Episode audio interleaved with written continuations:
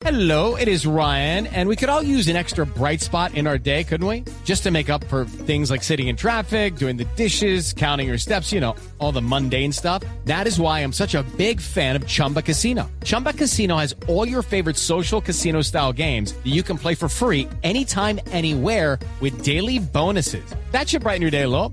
Actually, a lot. So sign up now at chumbacasino.com. That's chumbacasino.com. No purchase necessary. BGW. Void were prohibited by law. See terms and conditions. 18 plus. Muy bien, seguimos en Mesa Blue con Germán Alberto Jaramillo, director de la Fundación Éxito, y con Sara Méndez, ella es psicóloga de la misma fundación, hablando de la labor tan importante que ya cumple cuánto, 30 años. 30 años. La Fundación Éxito con niños, el eslogan es, eh, Felipe, nutrimos vidas.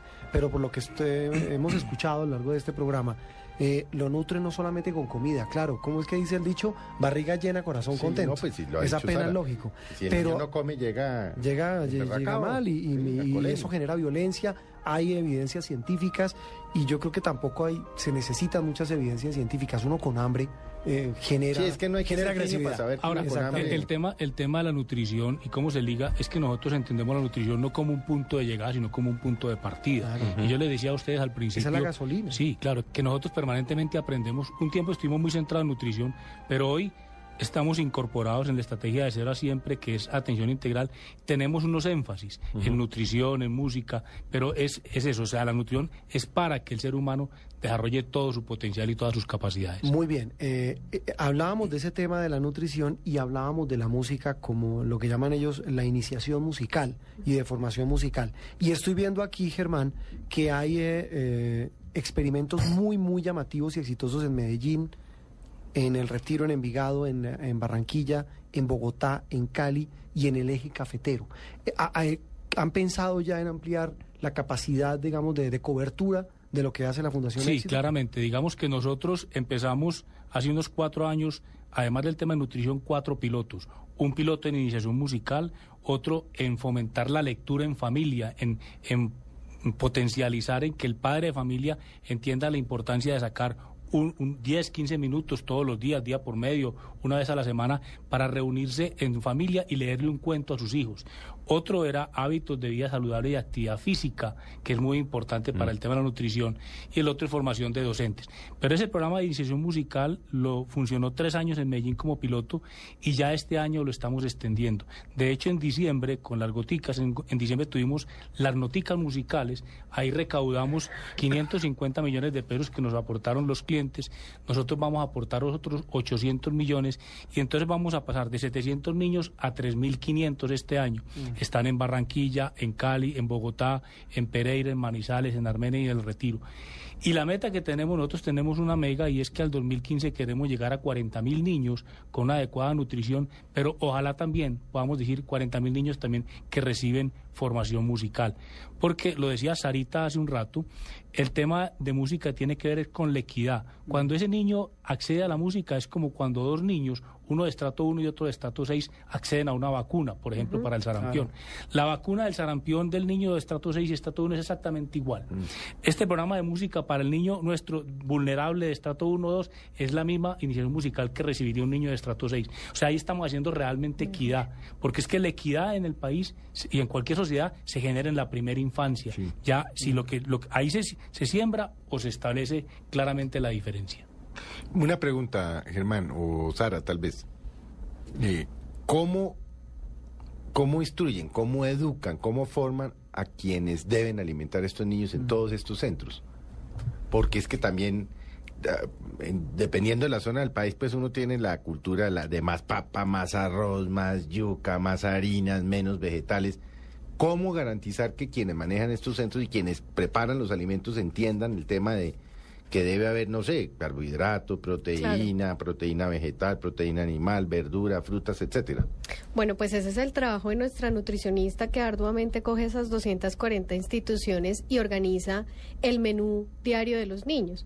Como ya les había dicho Germán, nosotros tenemos instituciones que ya tienen eh, trabajo con el Estado. Sí, tienen ya experiencia. Entonces el Estado tiene una minuta patrón para todo el país. El, el- el bienestar familiar tiene una minuta en la que dice, los niños deberían estar comiendo esto en el refrigerio, esto en el almuerzo y esto en el refrigerio de la tarde. Nosotros sobre esa minuta... Pero yo a veces, por no, ejemplo, ahí hay todo un yo trabajo tengo a veces duda, porque por sí. ejemplo, algunos niños que yo he visto, por ejemplo, de, de empleadas que trabajan o han trabajado conmigo, y- que yo les pregunto, ¿y qué les dan de refrigerio? Y les dan unos panes. Sí, claro. Eh, es, es un trabajo complejo de eh, parte nuestra porque Es decir, no implica- está tan claro. No, te decía, hay como y, y una... que genera una- lo que usted dice, Sara, la famosa el hambre oculta. Claro. Ahí hay como un tema muy interesante. Es, esa es la parte formal, digamos. Pero lo que hacemos nosotros es revisar esa minuta. Sobre esa nosotros hacemos los, las mejoras nutricionales. Entonces decimos, mire, hay que aumentar la porción de carne, las proteínas, los lácteos, pero hacemos visita. Y en la visita miramos lo que hay evidentemente en el plato, incluso se pesa el plato. Se mira que si eran 60 gramos de carne, el niño esté recibiendo los 60 gramos de carne. Y un programa educativo muy fuerte. Nosotros hemos creado este año una multimedia en la fundación, que es un programa de muy fácil, digamos, acceso para las instituciones, en donde ellas pueden ir revisando diariamente cómo debería estar el plato conformado. Entonces es un tema de educación muy fuerte porque tenemos una idea de cómo se debe alimentar a un niño que es inadecuada de regulación por parte nuestra en las compras que ellos hacen de los alimentos, pero también pues obviamente pasan cosas en las que hay que ir revisando cómo es que se le está sirviendo al niño el plato. Pero mira, hay cosas como estas y que yo creo que es bueno decirlas. Bienestar familiar acaba de hacer un ajuste en el valor de la minuta, porque bienestar familiar, y yo creo que la, la labor que hizo Diego fue muy importante, que se acaba de retirar. Yo creo que fue un magnífico Sí, director. fue, fue muy bueno. Toda la mejor impresión de Diego del Molano, Así Diego es, Molano, así sí. es, es un cambio radical. Él reconoció una cosa que administrativamente habían dicho, pero que no habían hecho nada, y es que reconoció que con lo que estaban pagando, la, la institución no tenía para comprar lo que estaban exigiendo. Entonces ajustaron el valor en dinero para que pudiera comprar eso. Entonces, para decirlo de alguna manera, la minuta de ICBF aporta el 70% de los requerimientos diarios del niño. Nosotros vamos por el 80%. Entonces, la minuta dice, el niño debe comerse 50 gramos de carne cuatro días a la semana. Nosotros decimos, son 60 los cinco días, porque hay dos días que no van. Entonces nosotros aportamos recursos para que compre los 10 gramos que le faltan de proteína de los cuatro días más los 60 del quinto día. Y el otro énfasis que tenemos es en frutas y verduras. Es- a eso van los recursos nuestros. Entonces dice, dice la minuta de bienestar familiar, tres días fruta, eh, fruta. Nosotros decimos, no, son los cinco. Entonces nosotros aportamos Los el valor de esos, dos- de esos restantes. Ahí va el aporte fundamentalmente nuestro en esa, en esa minuta. Y hay un seguimiento, hay un seguimiento antropométrico. La institución debe medir y tallar el niño tres veces al año. Es una práctica que tienen las instituciones con bienestar familiar mucho tiempo. Ellos pesaban y tallaban los niños, mandaban la información, pero nunca había retroalimentación. Hoy la institución nuestra pesa y talla al niño, inmediatamente entra un software de la Organización Mundial de la Salud que es gratuito, digita los datos ahí e inmediatamente el software le dice cuál es el estado nutricional de ese Con niño. un semáforo, en Con un Colombia. Ah, semáforo. sí, impresionante. No dice ni siquiera, pues dice el número, pero la persona que no conoce el número dice, verde, a mi niño está bien. Rojo, alerta. Hay que ponerle atención. Y tenemos una base de datos, nosotros tenemos información de más de 10.000 niños. La base de datos nuestra de nutrición, aunque no es una muestra del país, es más grande que la de la encuesta nacional de la institución nutricional del país, del ENSIN. eso. Entonces, ahí hay una intervención y hay un impacto y un mejoramiento. Ahora, hay, hay diferentes tipos de desnutrición, la desnutrición crónica, la desnutrición aguda. La desnutrición aguda es cuando el niño pierde peso. Esa es muy fácil, digamos, o, es la más fácil de intervenir. O sea, rápidamente usted puede lograr que el niño Sí, se recupere el alimenta. peso. Que coma. Pero la crónica es cuando el niño ha estado sometido a un, a un tiempo prolongado a hambre, ya afecta la talla y afecta la estatura del niño y afecta su cerebro y todo su organismo. Ya hay investigaciones que demuestran que lo que se pierde en los primeros cuatro o cinco años No de se vida recupera. ya no se recupera jamás, ya no se recupera jamás. O sea, ese niño se va para la vida porque la primera infancia es la preparación fue la vida. para la vida. Sí, y se, y se enfrenta a las oportunidades de la vida con- em, aprovechando el 30% o el 100% de sus capacidades. o sea, el niño desnutrido le tocó multiplicar lo que la vida le dio a partir de los 5 años por 30 y al que tuvo una buena infancia lo multiplica por 100. Ahí entonces se abren todas esas brechas. Eh, Sara eh, y, Guillermo, y Germán, perdón, tengo a Guillermo metido. Germán, eh, eh, eh, ejemplos de ya niños que ya no sean niños y hayan sido salvados como parte de esos recursos, es decir, el seguimiento que hayan hecho a esos pequeños, que hoy ya no son tan pequeños, pero que lograron con buena comida, buena nutrición y formación musical ser personas útiles de bien y sobre todo personas, como dice Germán, con equidad. No, yo creo que uno no podría decir, "Va, aquí tenemos tanto, pues, además no es un tema yo creo que ni de salvar, sino que es un tema de, de- de solidaridad. Nosotros, el contacto con el niño nuestro termina a los cinco años y ahí lo coge el sistema educativo. Pero hay problemas graves en el país, por ejemplo el tema de la información. O sea, nosotros tendríamos que tener un sistema de información donde cada ciudadano desde el momento en que nace tenga esté hay una base de datos y haya forma, ya cada vez va a haber habiendo más posibilidades. Por ejemplo, la Red Unidos está montando una gran base de datos muy importante, pero no se actualiza eh, muy oportunamente. Eso es un tema fundamental, es un insumo sustancial. Pero uno sí va viendo cosas, por ejemplo, con el programa de música yo tengo una anécdota muy bonita. Nosotros empezamos en Gota de Leche, que es una institución que está situada al frente de una plaza de mercado en Medellín. Allí van donde estas religiosas niños que son hijos de personas que cargan bultos en la plaza, de recicladores y de mujeres dedicadas a la prostitución. Es una institución muy bullosa, muy ruidosa, y, uno de los niños eh, que estaba allí, su familia, que son recicladores, en Medellín hay un concierto de la Orquesta Sinfónica todos los, todo- cada 15 días y es en el Teatro Metropolitano. Y esta familia lleva a su niño, son recicladores, lleva a su niño al concierto. Y, y llevar a su niño al concierto toda una mañana y un domingo implica que esa mañana ellos no van a trabajar, que probablemente no van a tener ingresos, pero está haciendo eso. Y en esa familia, el niño que recibe formación musical, además, hay quiere un estatus adicional importante frente a la, frente a la comunidad frente a los vecinos. Ese niño es visto eh, de, de mejor manera, entonces tiene también unas posibilidades de autoestima muy importantes. Hay otro ejemplo de eso es interesante y es que la encuesta nacional de salud nos, nos cuenta que solo el, el entre el 18% del quintil más pobre en Colombia Sí. le lee cuentos a sus hijos. Nosotros tenemos un programa de ¿Solo el qué, perdón? el que el 18% Eso no y en el nada. quintil más alto el 52, también es bajito. Nada. No les leemos a nuestros niños. En lo del En programa no de- leemos los colombianos. Sí, bueno, no leemos, pero además no le leemos a los niños, que es grave. Incluso había una nota en la que decían que la- uno de cada tres niños en Latinoamérica no entendía una frase que empezaba por había una Es, una- vez. es un artículo que escribió alguna vez eh, Luis Alberto Moreno, hizo una columna eh, que publicó en el, en el tiempo que se llamaba La Revolución Educativa de América Latina. Cuando yo vi eso, me dio pere- por el titular, yo casi no la leo. Yo digo, aquí Luis Alberto va a estar hablando otra vez de ¿Estamos que hay que becas, pa- sí, que becas para universidad, o sea, que son las intervenciones tardías. Cuando me pongo a leer y resulta que él estaba hablando era de la primera infancia. Entonces estaba diciendo que, que, en, que en América Latina cerca de 40 millones de niños no llegaban preparados a la escuela, porque es que la primera infancia es eso.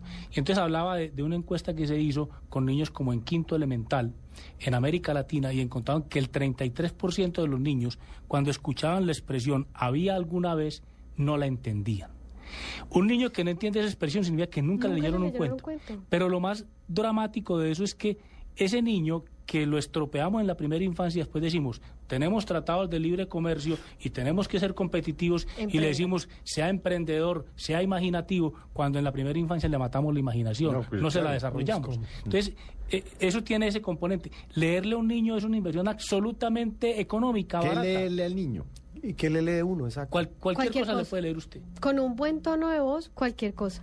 Pero incluso el país tiene una red de bibliotecas infantiles. no- No, no, no. Yo Cuando creo es que... Le leen a uno el pequeñito. tiempo a los cinco años y se jode. A los ni- bueno, No, no, cualquier cuento. Cualquier Pero cuento, pero hay cosas Pero hay cuentos de cuentos. Sí, ¿no? hay, Es que- hay una historia muy linda. A una, a una mamá le, le entregaron un cuento y el cuento no tenía, no tenía palabras, o sea, no tenía texto. Entonces ella dijo, eh, un día dijo, a mí me entregaron un cuento malo, incompleto, porque no tenía letras, dañado. Pero, y entonces usted qué hizo, no, yo me lo inventé. Maravilloso. Ella cogía las figuras y empezaba a imaginarse. Y entonces le iba contando y le- terminó monta- eh, contándole el cuento a partir de las figuras. O otras madres que dicen, no, yo ya no le leo, yo ya me invento cuentos. Pero eso es un tema muy importante. Pero también tenemos testimonios dolorosos, por ejemplo, en Cali, con una institución que trabaja con niños gestantes, donde la doctora Sinisterra le dice a la mamá, eh, cuando está amamantando el niño, háblele al, háblenle al niño. Y voltea a la señora y le dice, oiga doctora, ¿y de qué le hablo a mi hijo? ¿Tiene amparo sinisterra? Eh, no, eh, la doctora Ana Sofía Sinisterra, hija del doctor Sinisterra. Doctora, ¿de qué le hablo a mi hijo? O sea, esa madre quiere hablarle a su hijo, pero su pobreza cultural es tal que no tiene Porque de qué posiblemente la madre también pasó por Sí, desnutrición. Claro. claro. Es una entonces cadena. Ese, Es una cadena. Cerebro de ese niño que está sin ningún estímulo se va secando, se va muriendo.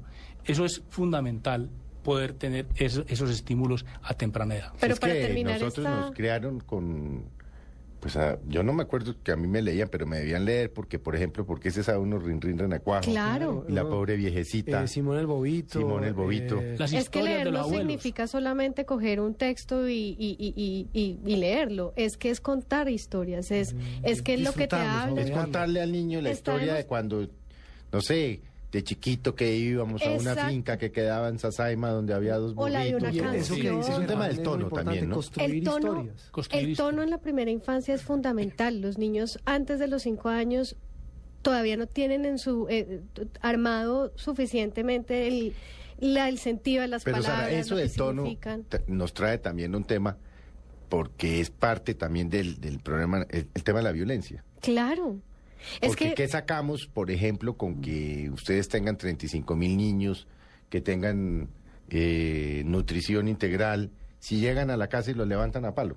Y en eso trabajamos muy fuerte con las instituciones. Las instituciones tienen que comprometerse que están haciendo un trabajo con familia y el programa de fomento a la lectura tenía ese propósito. ¿De qué le hablo al niño? Háblele de cosas bellas. Y por supuesto hay libros maravillosos. El- la red de bibliotecas Sí. en Colombia tiene, ha hecho un trabajo el Ministerio de Cultura muy grande porque haya colecciones buenas para primera infancia. En cualquier biblioteca pública se encuentran excelentes libros Pero- para esa edad. Pero hay un testimonio, Felipe, en eso que estás diciendo, reciente, que recibimos en estos días, y es que una madre contaba, cuando estaban hablando del programa, dijo, mire, el programa de lectura me salvó el matrimonio. ¿Y cómo así? ¿Por qué? No, estábamos a punto de terminar, pues de separarse los papás, pero con la presión de la institución de que leyera el hijo, el encontrar ese espacio para sentarse a leer un cuento en familia volvió a permitir el acercamiento de los padres. O sea, es- es- son espacios distintos, o sea, en todo ese ruido, en toda esa agresividad, sacar un espacio para escucharse, para dejar que el otro cuente, para escuchar, para preguntar, para imaginarse cosas, es muy valioso y es muy importante y tenemos ese testimonio. Hay una reflexión, yo creo, eh, Germán, Sara y Juan, que es la siguiente, y es que las miles de mujeres que nos puedan estar oyendo de- de- del CISBEN, estrato 1, estrato 2, de pobreza extrema, es decir, que, que es una realidad, que miren también a sus hijos, porque, por lo que Sara decía, si el niño está violento, es posiblemente, es porque no está nutrido. Porque no Y come porque no lo Y entonces se ponen acarician. agresivos no o se ponen abrazo. hiperactivos. No, y pero entonces les pegan y los regañan y es una cadena perversa. Claro. Entonces es, es concientizar, decir, hombre, si este niño está agresivo y está violento y está rebelde, el tema no, el tema no es, no es cascarle, no es No. pegarle, el tema es sentarse, es dialogar, es decirle cuánto lo quiere, Incluso- es mirar a ver, aún con los límites de la pobreza, qué le están dando de comer a ese Hay niño. investigaciones que hablan sobre la desviación positiva que nacen precisamente de, la de temas de nutrición. Y es que cuentan, por ejemplo, mujeres que en las mismas condiciones de vida tienen niños que no están desnutridos versus niños en las mismas condiciones que sí. Y se estudiaron qué hacían esas mamás de distinto, Mm. que hacían que sus hijos en las mismas condiciones no se desnutrieran. Y descubrieron que mientras lo lactaban, le hablaban, le acariciaban la cabeza, hacían contacto visual con el bebé y el amor de la mamá permitía que los alimentos se que el cuerpo asimilara los alimentos de una manera que le daba mucho más nutriente que la que no. Entonces el tema vincular ahí es fundamental y nosotros cada vez más hemos trabajado porque las instituciones le ayuden a las familias a entender que la primera cucharada que debe recibir el niño es la del amor, o sea, eso no sirve si uno alimenta bien al ¿Qué niño. sacamos con alimentarlo no bien y nos sirve levantarlo a si palo? no lo tenemos consentido, cuidado, Porque yo también bien criado, no mal comen criado. muy bien, que son de estrato 4, 5, Claro. hasta 6, pero que son agresivos, que son violentos, intolerantes, ¿Por y es qué? por ese tema, no reciben Y, afecto. y- y mire, y ahí hay, ni tono, el tono. Eh, hay- yo- hay dos testimonios, uno de una mujer que de 97 años, la, la mamá del padre Emilio, un sacerdote de Medellín muy especial, y del premio Nobel de Economía Jay Heckman, que es un norteamericano, fue premio Nobel de Economía en el año 2000. Heckman dice una cosa que, como para que la dijera la madre Teresa de Calcuta, un economista norteamericano, premio Nobel, pregúntele usted a cualquier economista, oiga, explíqueme de dónde viene la pobreza, y se vienen con una explicación complicadísima. Es que yo, con Y este respeto hombre- con los economistas que nos están oyendo, tengo varios muy buenos amigos economistas. Les pasa que es que se pasan la mitad de la vida montando tesis y la otra mitad tratando de explicar por qué no les funcionaron. Correcto. ¿No? Y, y entonces este economista empezó a estudiar los mercados laborales y a ver por qué eran competitivos o no. Mm. Y terminó lleva viendo que ahí no estaba la explicación y terminó profundizando y encontró la familia como la causa de eso. Y él dice lo siguiente, la pobreza comienza por un mal cuidado y crianza de los hijos. O sea, inclusive ni siquiera el tema de nutrición, puede haber pocos alimentos, pero si hay un cuidado afectuoso, hay un cuidado, hay un acompañamiento, hay una protección al niño, hay un afecto, hay unas caricias, eso también alimenta mucho. Entonces, y la, y la, la, la Ah, madre... puede haber un niño rico pobre. No, Sí, claro, claro, hay- muchos, Hay muchos. Claro. Hay y de pronto los escándalos económicos que hemos visto, claro. hay mucho de eso. Pero la, la, la, la madre del, del padre Emilio, ya para terminar, es una cosa muy bonita. Le decía a sus hijos, ellos vienen de un minero que se murió muy temprano, decía, es que la pobreza no es no tener eh, bienes, no es no tener educación, la pobreza es no tener con quién hablar Imagínese. es no tener con quién hablar. Eso es muy, y que le hablen a uno, eso es muy importante. Es un tema fundamental, fundamental. ¿Y sa- ¿Sabe qué reflexión ya para el final, eh, eh, Felipe y oyentes de Mesa Blue? Le queda a uno, pues sí, eh, esto es una maraña de solidaridad, toda una telaraña en la cual participa la Fundación Éxito. Pero ¿cómo nos falta para ser una sociedad igualitaria? No, Totalmente. es que la inequidad en Colombia, Juan Roberto, todavía sigue. No, La sembramos desde, desde la, desde la infancia. Y ahí hay una Desde cosa que me parece importante. Nosotros que estamos cumpliendo 30 años, no nos interesa salir a decir, mire, es que la fundación es No, no, no, la no. machera. Nosotros le queremos proponer al país este año y estamos trabajando muy de cerca desde ahora siempre que tomemos esta cifra de los 30 años como una cifra mágica y digamos, venga, los colombianos, soñémonos qué queremos de nuestros niños en los próximos 30, 30 años. ¿Cómo los queremos ver? ¿Cómo los queremos atender? ¿A qué nos vamos a comprometer? Y eso es una forma de ver qué país vamos a tener. Sí. Y nosotros creemos que hay tres temas fundamentales. Si nosotros atendemos bien a nuestros niños, vamos a tener un país en paz.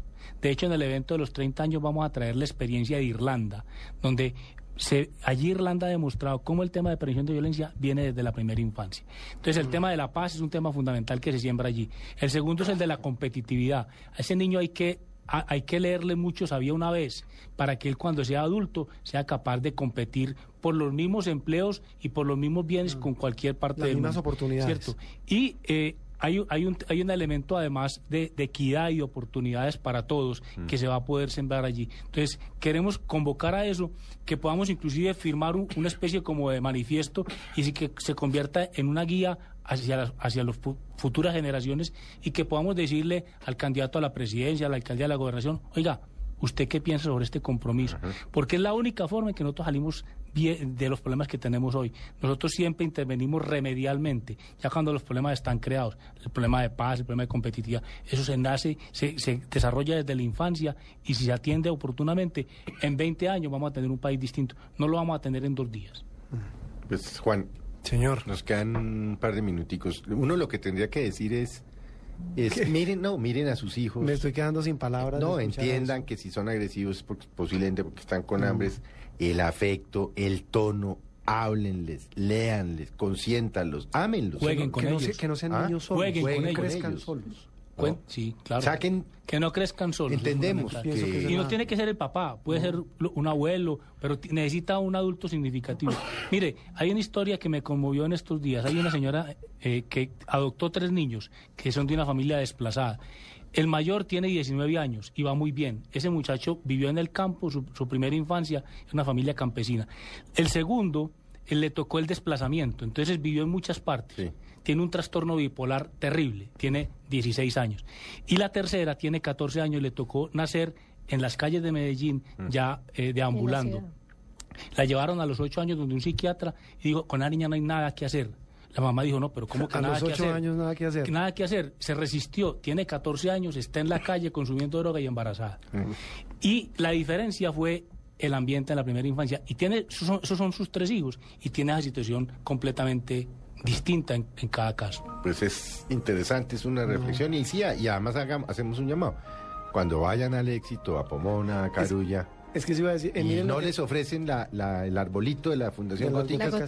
dejen los 200, los 300, 400, que van a salvar uno o dos. o Mire lo tres que hay miles detrás de las de las detrás de una gotica, Juan de una gotica. Bueno, vienen ahora eh, los deportes, nuestros amigos del blog deportivo, su Millonarios Millitos. versus Patriota y Once Caldas versus Santa Fe. Hermano, muchas gracias, a Sara, muchas gracias y bueno, Juan Roberto.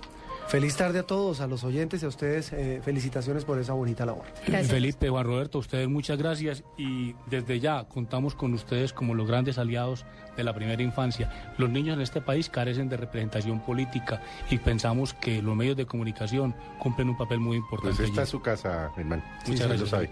Muy Muchas amable. gracias. Eh, termina Mesa Blue. Feliz tarde.